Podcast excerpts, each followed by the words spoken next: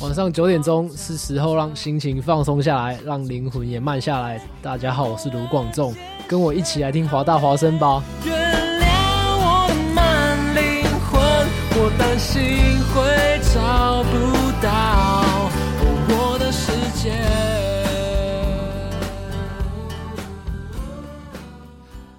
This is Hua Voice Radio, run by a student publication at University of Washington, broadcasted worldwide at www.huavoiceuw.com.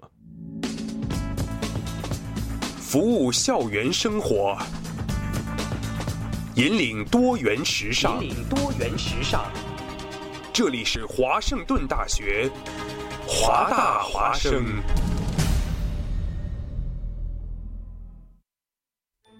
烟雨朦胧，草木常青，西雅图又度过了安稳而平常的一天。暮色渐沉，喧嚣渐息，每一个夜晚，我们都在同一个地方，让声音乘着电波化为雨水，滋润所传达到的每一处土地。听众朋友，晚上好，欢迎收听直播的华大华生，生过留痕，却永不落脚。因为那道电波所承载的是锋利如现实、飘然如梦想的每一位广播人的信仰。声音在，信仰在，我们在。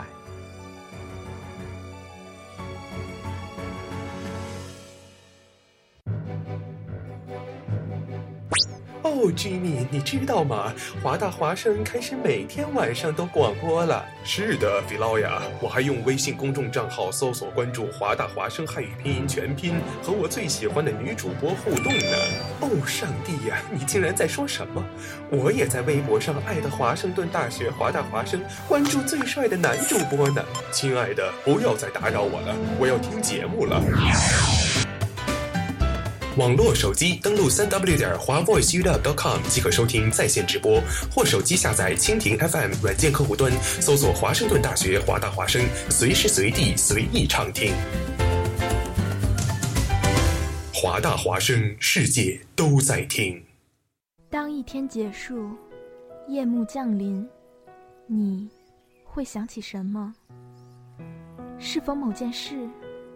是否某个人？你会微笑，又或是沉默？那是只属于夜晚的温柔追忆，是一段段你们的夜的故事。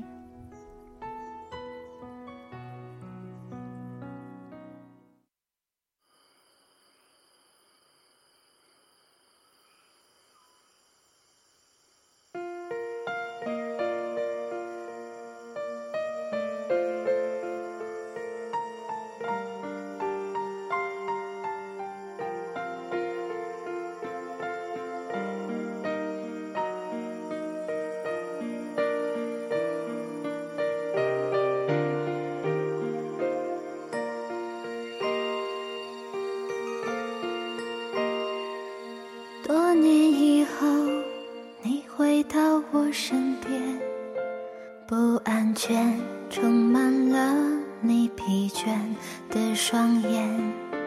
看着我也告诉我你是否依然相信童话你曾对我说每颗心都寂寞每颗心都脆弱都渴望被触摸。但你的心永远的燃烧着永远的不会退缩。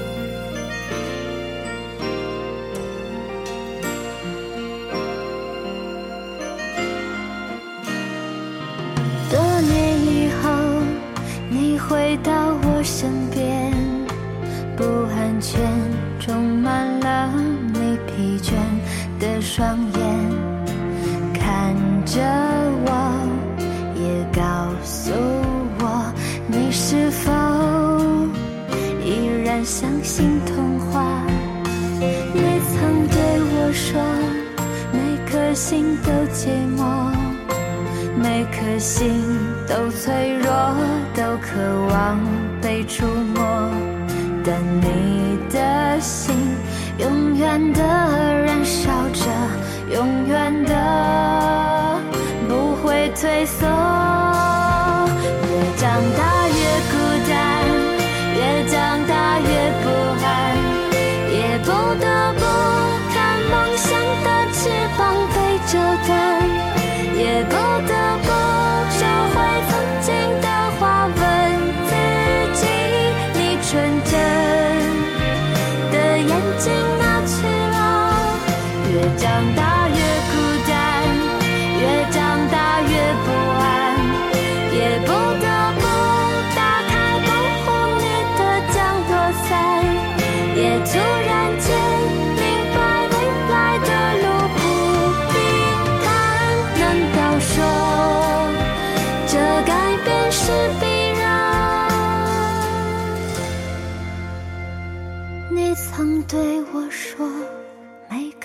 心都寂寞，每颗心都脆弱，都渴望被触摸。看着我，也告诉我，你的心依旧燃烧着。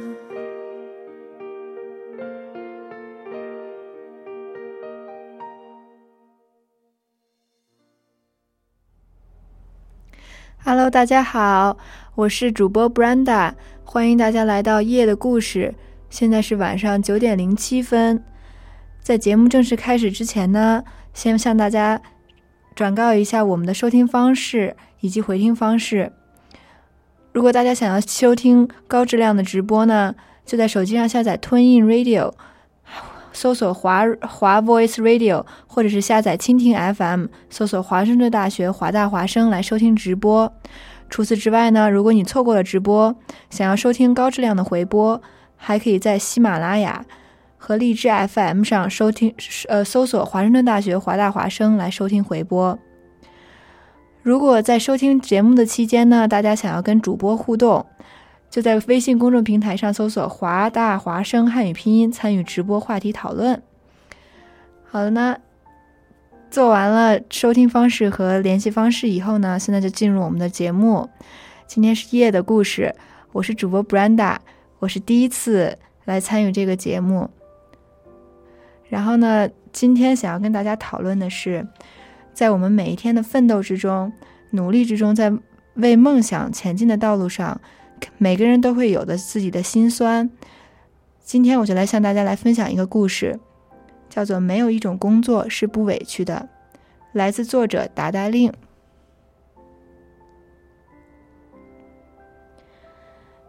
有刚毕业的小孩问我，说：“你能不能告诉我，刚进职场的时候遇上了难处了怎么办？”还有就是从校园过渡到职业人的心态该怎么调整？另外就是刚刚开始工作的时候，收入不高，该怎么解决生存的问题？最近跟一些老同学聊天，说起刚进职场第一年的感觉，想着那个时候自己去餐厅吃饭，也得先看看菜单的价位到底是个什么水平。有个男生说自己那一年连续一个月。都在楼下的快餐店点一份麻婆豆腐，这样既省下饭，又省下钱。或许你以为我要说的是一个逆袭的故事，可是我要说的是，这个男生如今依旧不是花钱大手大脚的人，他已经积攒了几年的工作经验跟人脉，遇上了合适的投资人，开始创业了。只是如今的他，每次请我们吃饭的时候，已经不需要像当年那样斤斤计较菜价的那个男孩了。也就是说，他心里开始不慌了。回到前面那个刚毕业的小孩问我的问题，我本来一开始的回答是想告诉他：“你得熬，熬过去就好了。只要你没死掉，那就一定能过上好的生活。”我还想用尼采那一句：“那些没有消灭你的东西，会使你变得更强壮。”来安慰这个小孩儿。但是想了一会儿，我就删掉了这刚打出来的一排字，然后我敲出了另外几个字回复他：“没有一种工作是不委屈的。”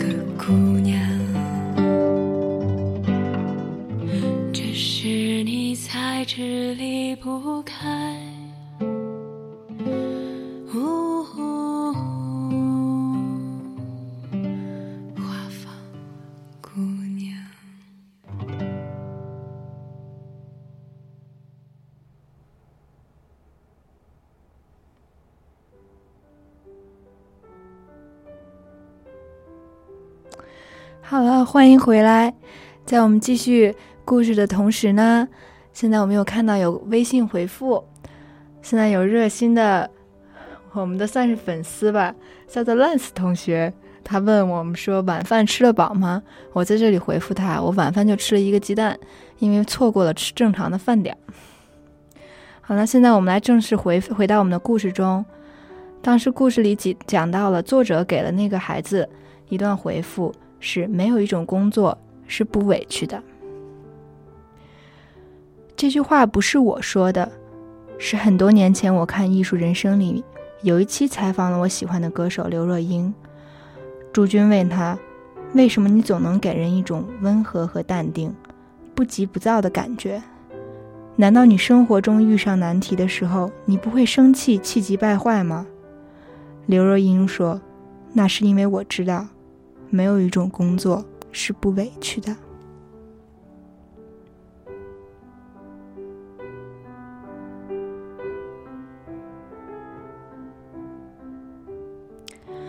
很多人都知道，刘若英在出道前曾经是她师傅，就是著名音乐人陈升的助理。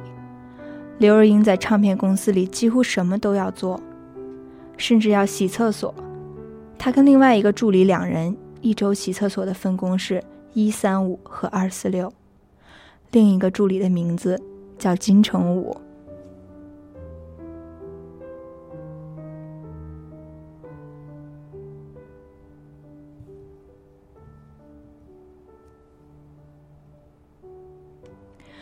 往事回忆的意义在于，让人记住总是美好的那一部分。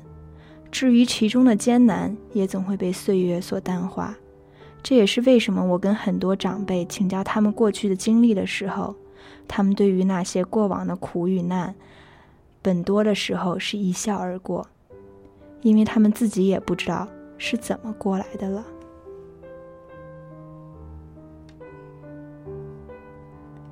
回到如今现实中的问题，作为一个非职场新鲜人，我能想起来的这几年的工作感受，也是美好多于不快乐的部分。但是这个过程中，我开始反思的一件事情是，我以前总以为熬过这一段时光就会好起来了，这种观点有可能是错误的。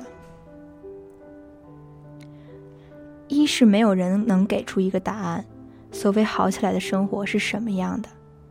二是这个熬过去的日子里，很多时候只是我们当下觉得困难重重，殊不知其实你所经历的，也正是大部分人正在经历的一切。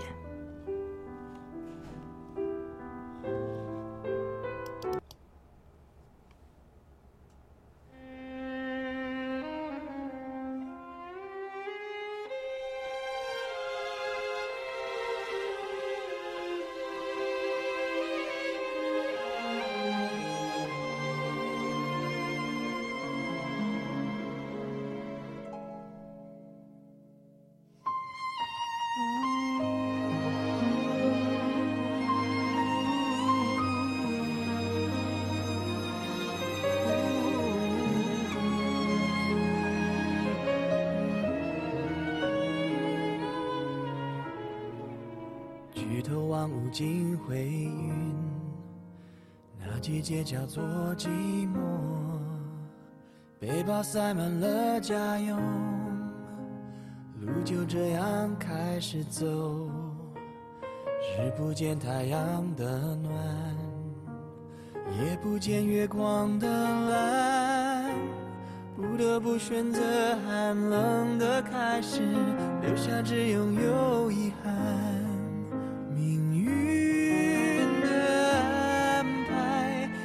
自然的逻辑，谁都无法解谜底。哦，远离家乡，不胜唏嘘，幻化成秋叶，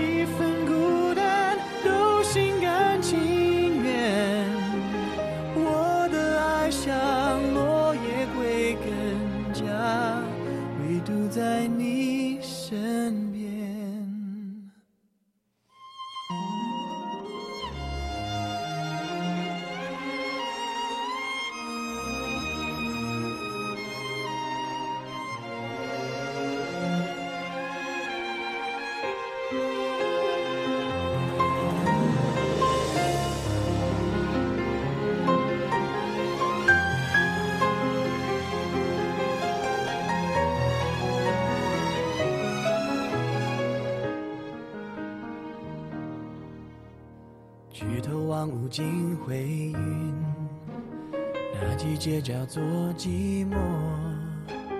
背包塞满了家用，路就这样开始走。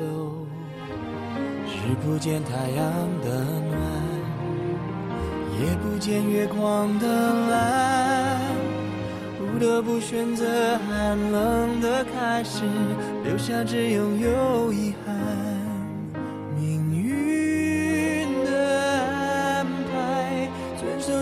的逻辑，谁都无法解谜底。哦，远离家乡，无声唏嘘，幻化成秋叶，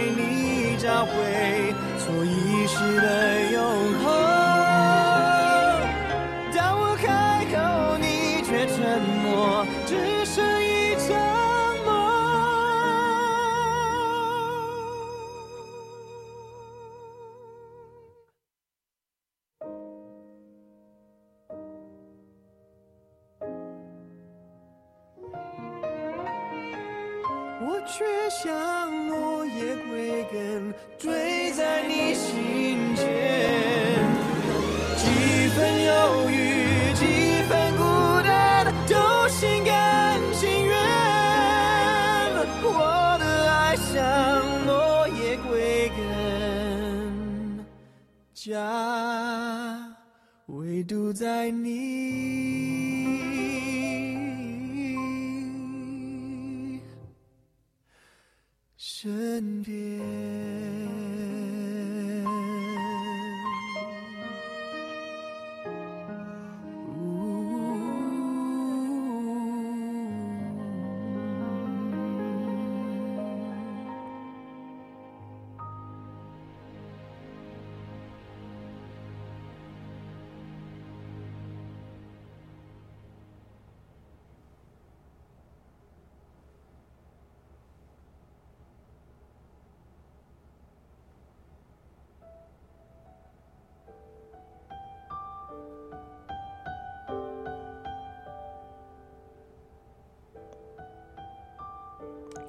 好了，欢迎回来。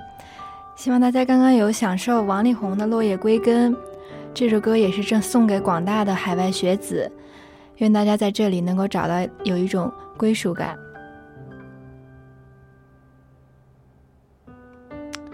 继续我们的故事。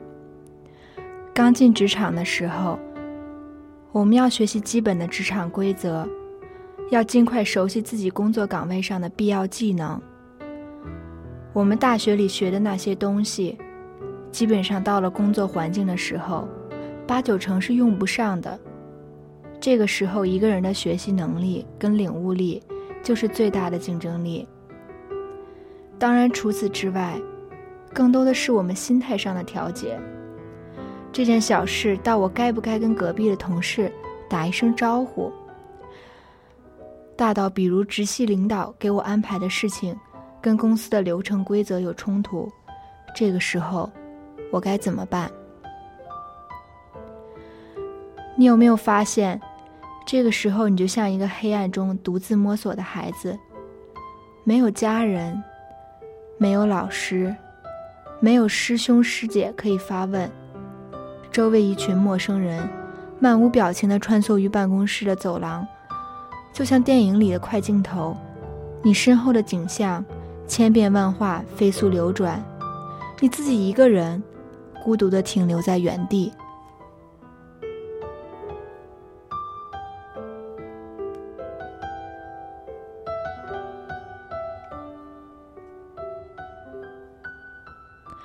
我自己本身是一个慢热的人，加上性格内向，所以职场第一年里，我的状态就是很恍惚的。这种状态就是，我自己会经常在座位上边干活边发呆。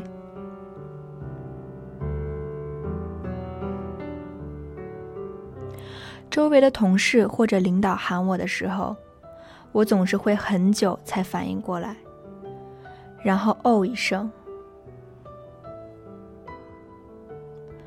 这个时候，领导已经走远了，我赶紧跟身边的同事求助，问领导说了个什么事情，接下来赶紧各种处理。但是因为同事很多时候传达的不够准确，很多细节问题没有交代清楚，我不能去问领导，因为我刚刚回答的态度是我已经知道我该怎么做这件事情了，于是我就懵里懵懂的把事情做完。结果想也知道，肯定是各种退回来反复修改的。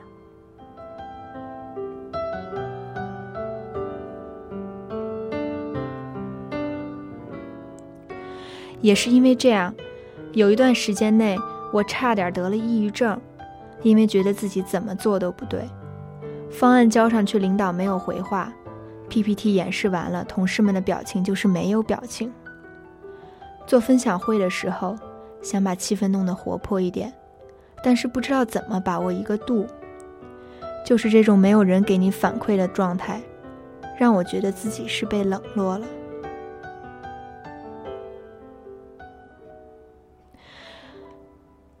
几年后，我自己才慢慢摸索明白一点：作为一个职场新人，别人都是在静悄悄中观察你的所作所为的。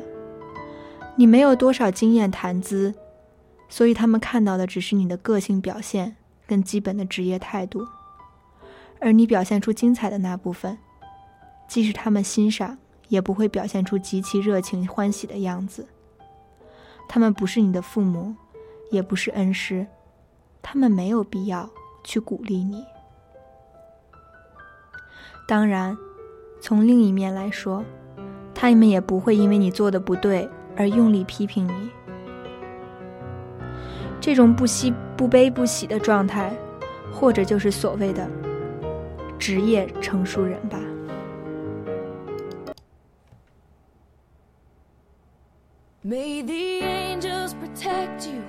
Trouble neglect you, and heaven accept you. When it's time to go home, may you always have plenty. Your glass never empty, and know in your belly you're never alone. May your tears come from laughing. You find friends worth having. With every year passing, they mean more than gold. May you win, but stay humble grumble and know when you stumble, you're never alone.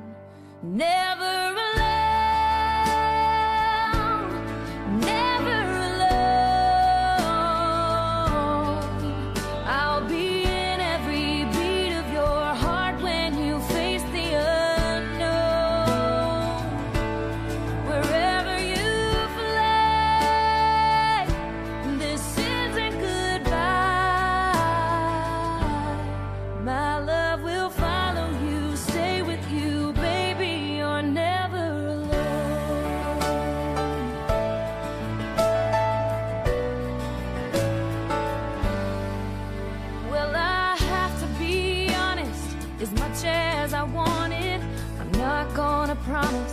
the cold winds won't blow.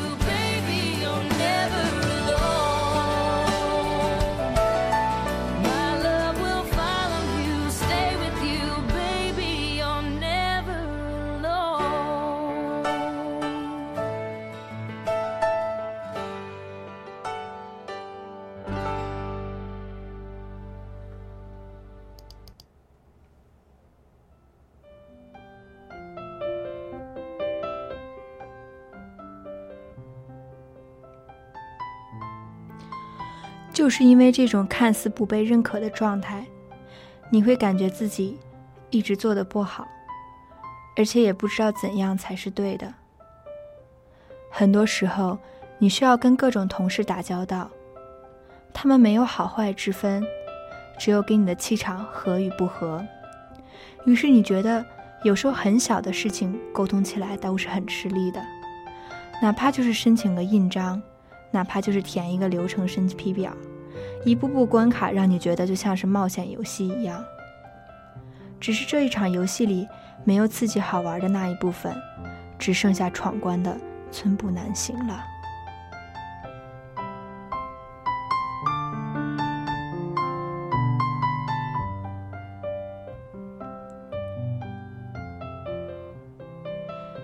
也是几年后我才明白这一点。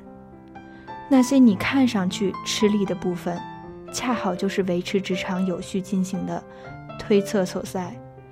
正是这些你看起来死板麻密、密密麻麻的规章制度，才是一个新鲜职业人学习到东西最好的素材。因为这些准则都是一年年完善补充过来的。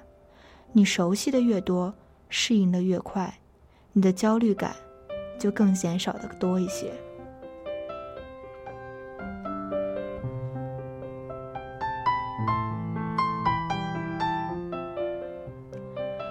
很久以前，我也一直告诉自己，说熬过了这一段时间就好了。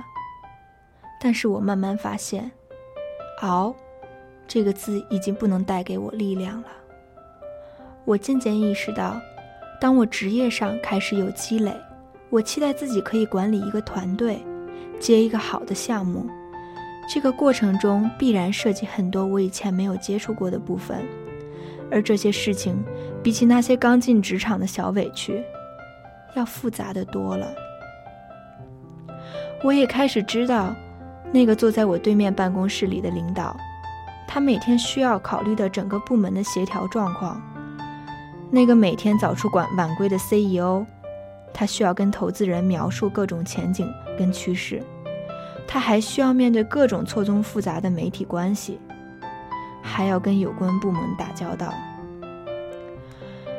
那个在这一秒里的大爷，下一秒也许就是别人面前的孙子。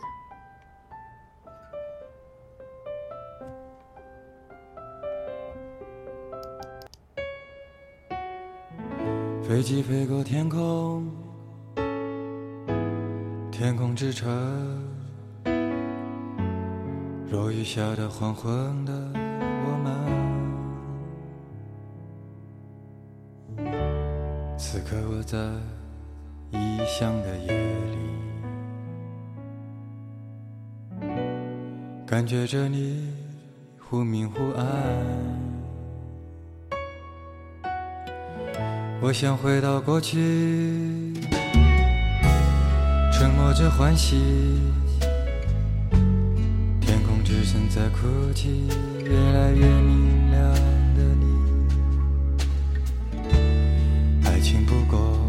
是生活的皮，折磨着我，也折磨着你。港岛妹妹。你献给我的西班牙馅饼，甜蜜的融化了我。天空之城在哭泣，港岛妹妹，我们曾拥有的甜蜜的爱情，疯狂的撕裂了我。天空之城在哭泣。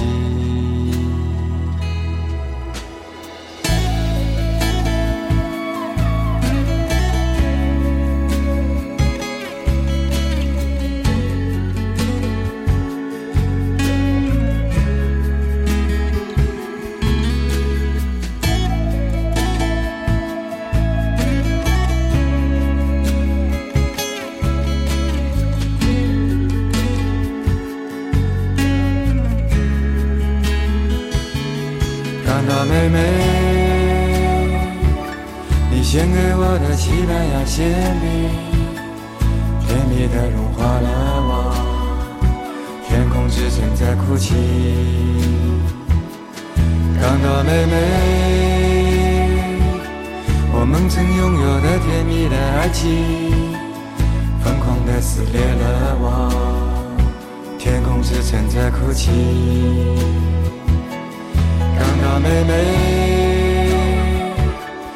献给我的西班牙馅饼，甜蜜的融化了我。天空之城在哭泣，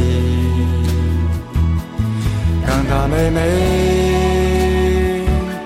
我们曾拥有的甜蜜的爱情，疯狂的撕裂了我。天空之城在哭泣。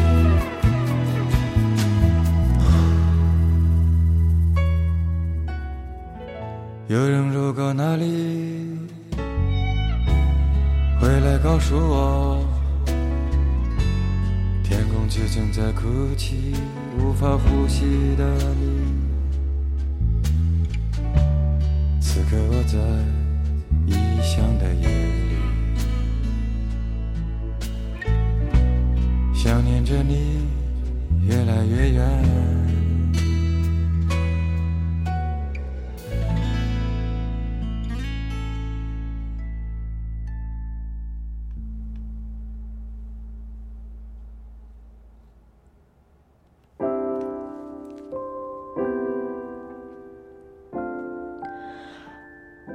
我身边最近多出了很多出来创业的朋友，以前我觉得这是一件牛逼的事情，但是时间长了，我也开始辩证的看待这些事情。那些有想法、有思路、有策略的创业者，大部分都是不慌不忙，一步一步的完善自己的事业，而另一部分人，纯粹就是为了那一句所谓的。再也不在公司里干的比狗还累了而出来的，结果自己组建团队的时候，发现不是几百个难处，而是没有终点的难处。于是那些他们以为自己曾经向往的，自己当老板多自由的想法，瞬间也就没有了。这个世界上哪有什么绝对的自由，不过是脚上带着铐链跳舞的表演者罢了。我认识的一个创业者，他的朋友圈状态每天都是一边给自己打鸡血，一边想执行方案。有一天夜里，我看见他还在加班，于是我问他一句：“你这么辛苦，值得吗？”他的回答是：“我一开始就知道，作为一个创业者，你既要有叱咤风云、高瞻远瞩的格局跟视野，你也得有一个能弯下腰当宜家搬运工、装修办公桌椅，以及种种类似清扫垃圾的农民工的心态，否则。”你就不要来谈创业了。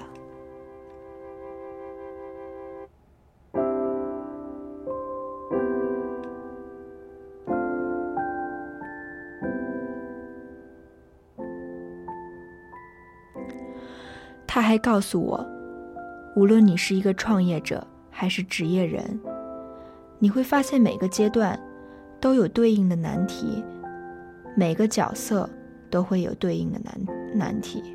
这个世界上，不会因为你是一个打工的，就让你的苦多一些；也不会等你成为一个老板的时候，你的苦就会少一些。那些纳斯达克敲钟背后的重重苦难，是媒体包装出来的幻想里永远不会写出来的。在我的判断原则里，他。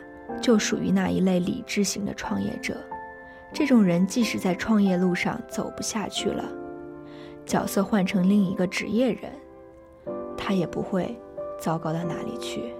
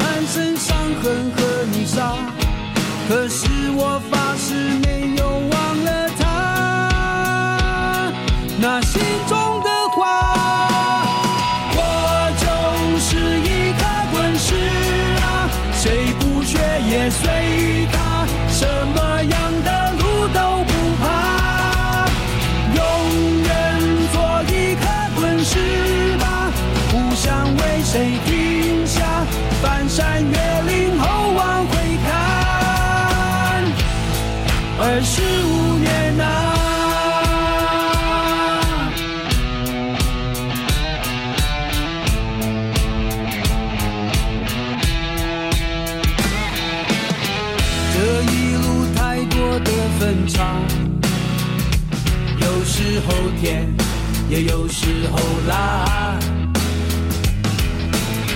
划破石头留的伤疤，不好看，但我谢谢他。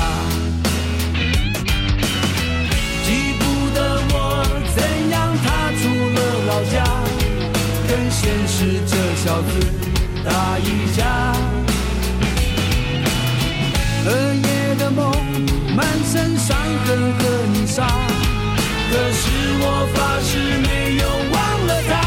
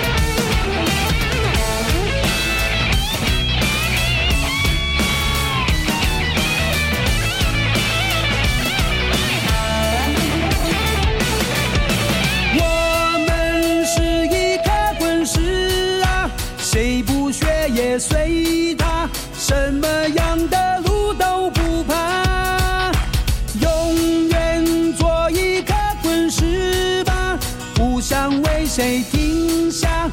翻山越岭后往回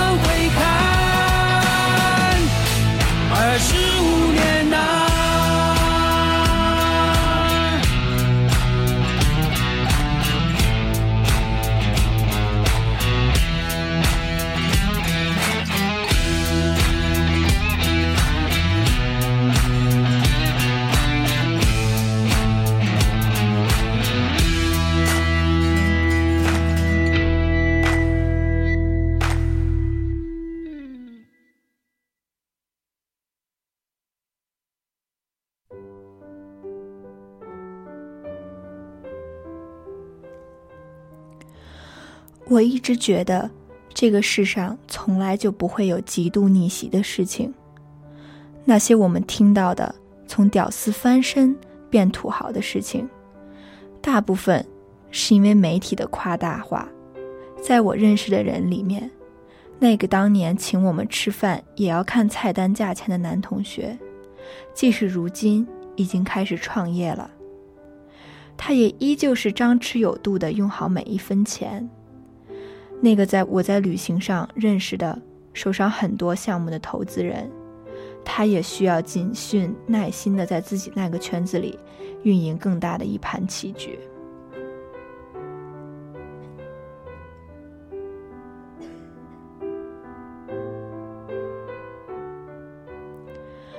没有谁比谁轻松如意，不过是用着自己的努力，把自己当下的这个难题干掉。不过是在错误中积攒经验，让自己下一次的决定多一点胜算罢了。在几年的时光下来，我依旧挣扎在职场中，挣扎于生存思考中。我不会告诉自己，过了这一段就好了。如今我会告诉自己的是，若人生真需要有这一段路要走，我宁可这些委屈分摊到每一个日日夜夜。这样，哪怕有一天我真的取得了那么一点点成功，也不至于喜出望外、得意忘形，因为我知道，这本来就是长时间一段努力顺其自然而来的结果罢了。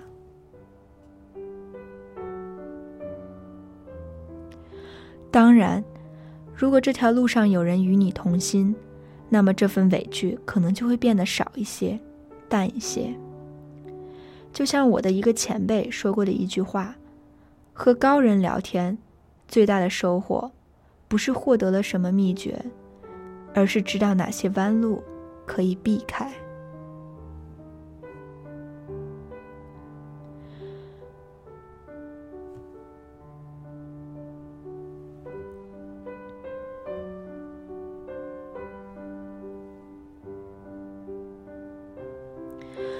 这些过来人，以及我自己的逻辑思考反馈所出来，能告诉你的就是，没有一种工作是不委屈的。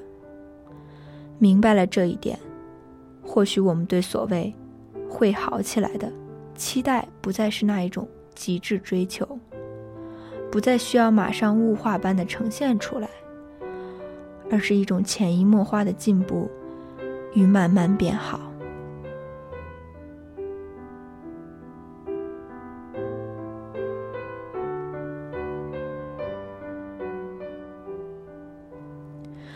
毕竟，无论在什么样的岁月里，成长这件事情，都是我们灵魂里一辈子的课题。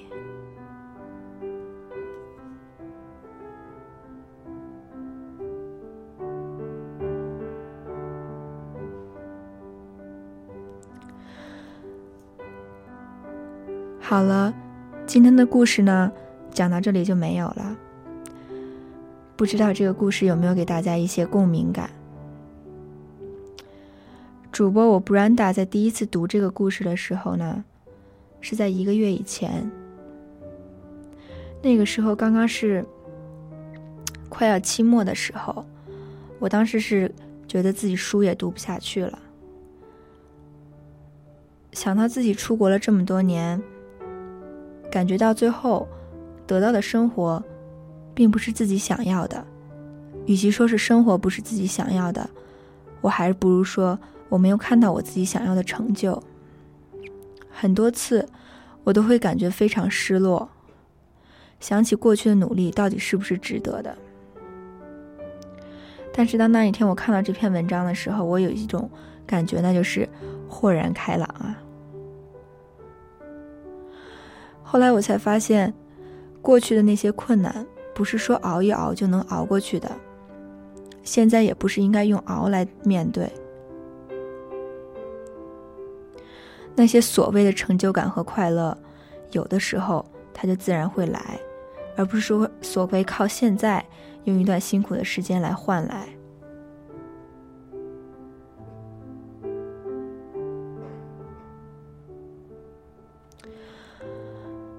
从高中到大学这段时间呢，我有时候觉得自己成长起来了，而不是说我一些能力增强了。当别人问我说说你觉得这么多年你的变化是什么，我不会跟别人说我某方面能力强了，我说的总是一些。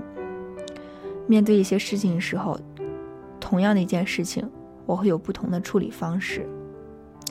如果别人要问我我到底是哪里进步了，我会讲说我的心态变得更成熟了。对于不是自己的一些东西，不必于强求；但是对于自己的责任呢，也会一直坚守。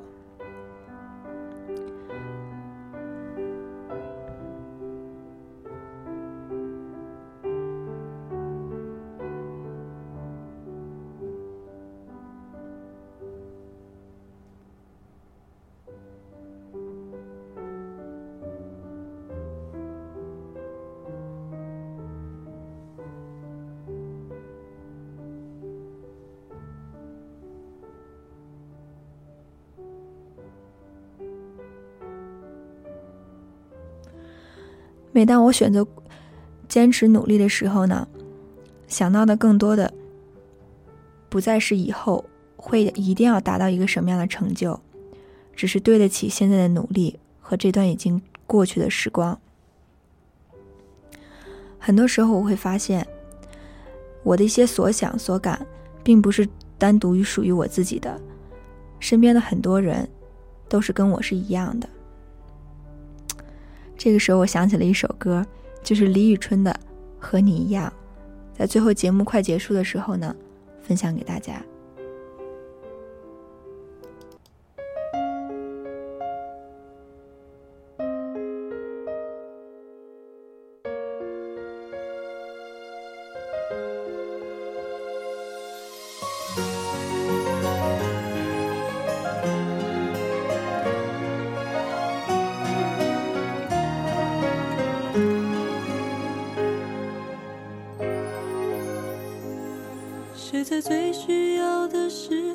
轻轻拍着我肩膀？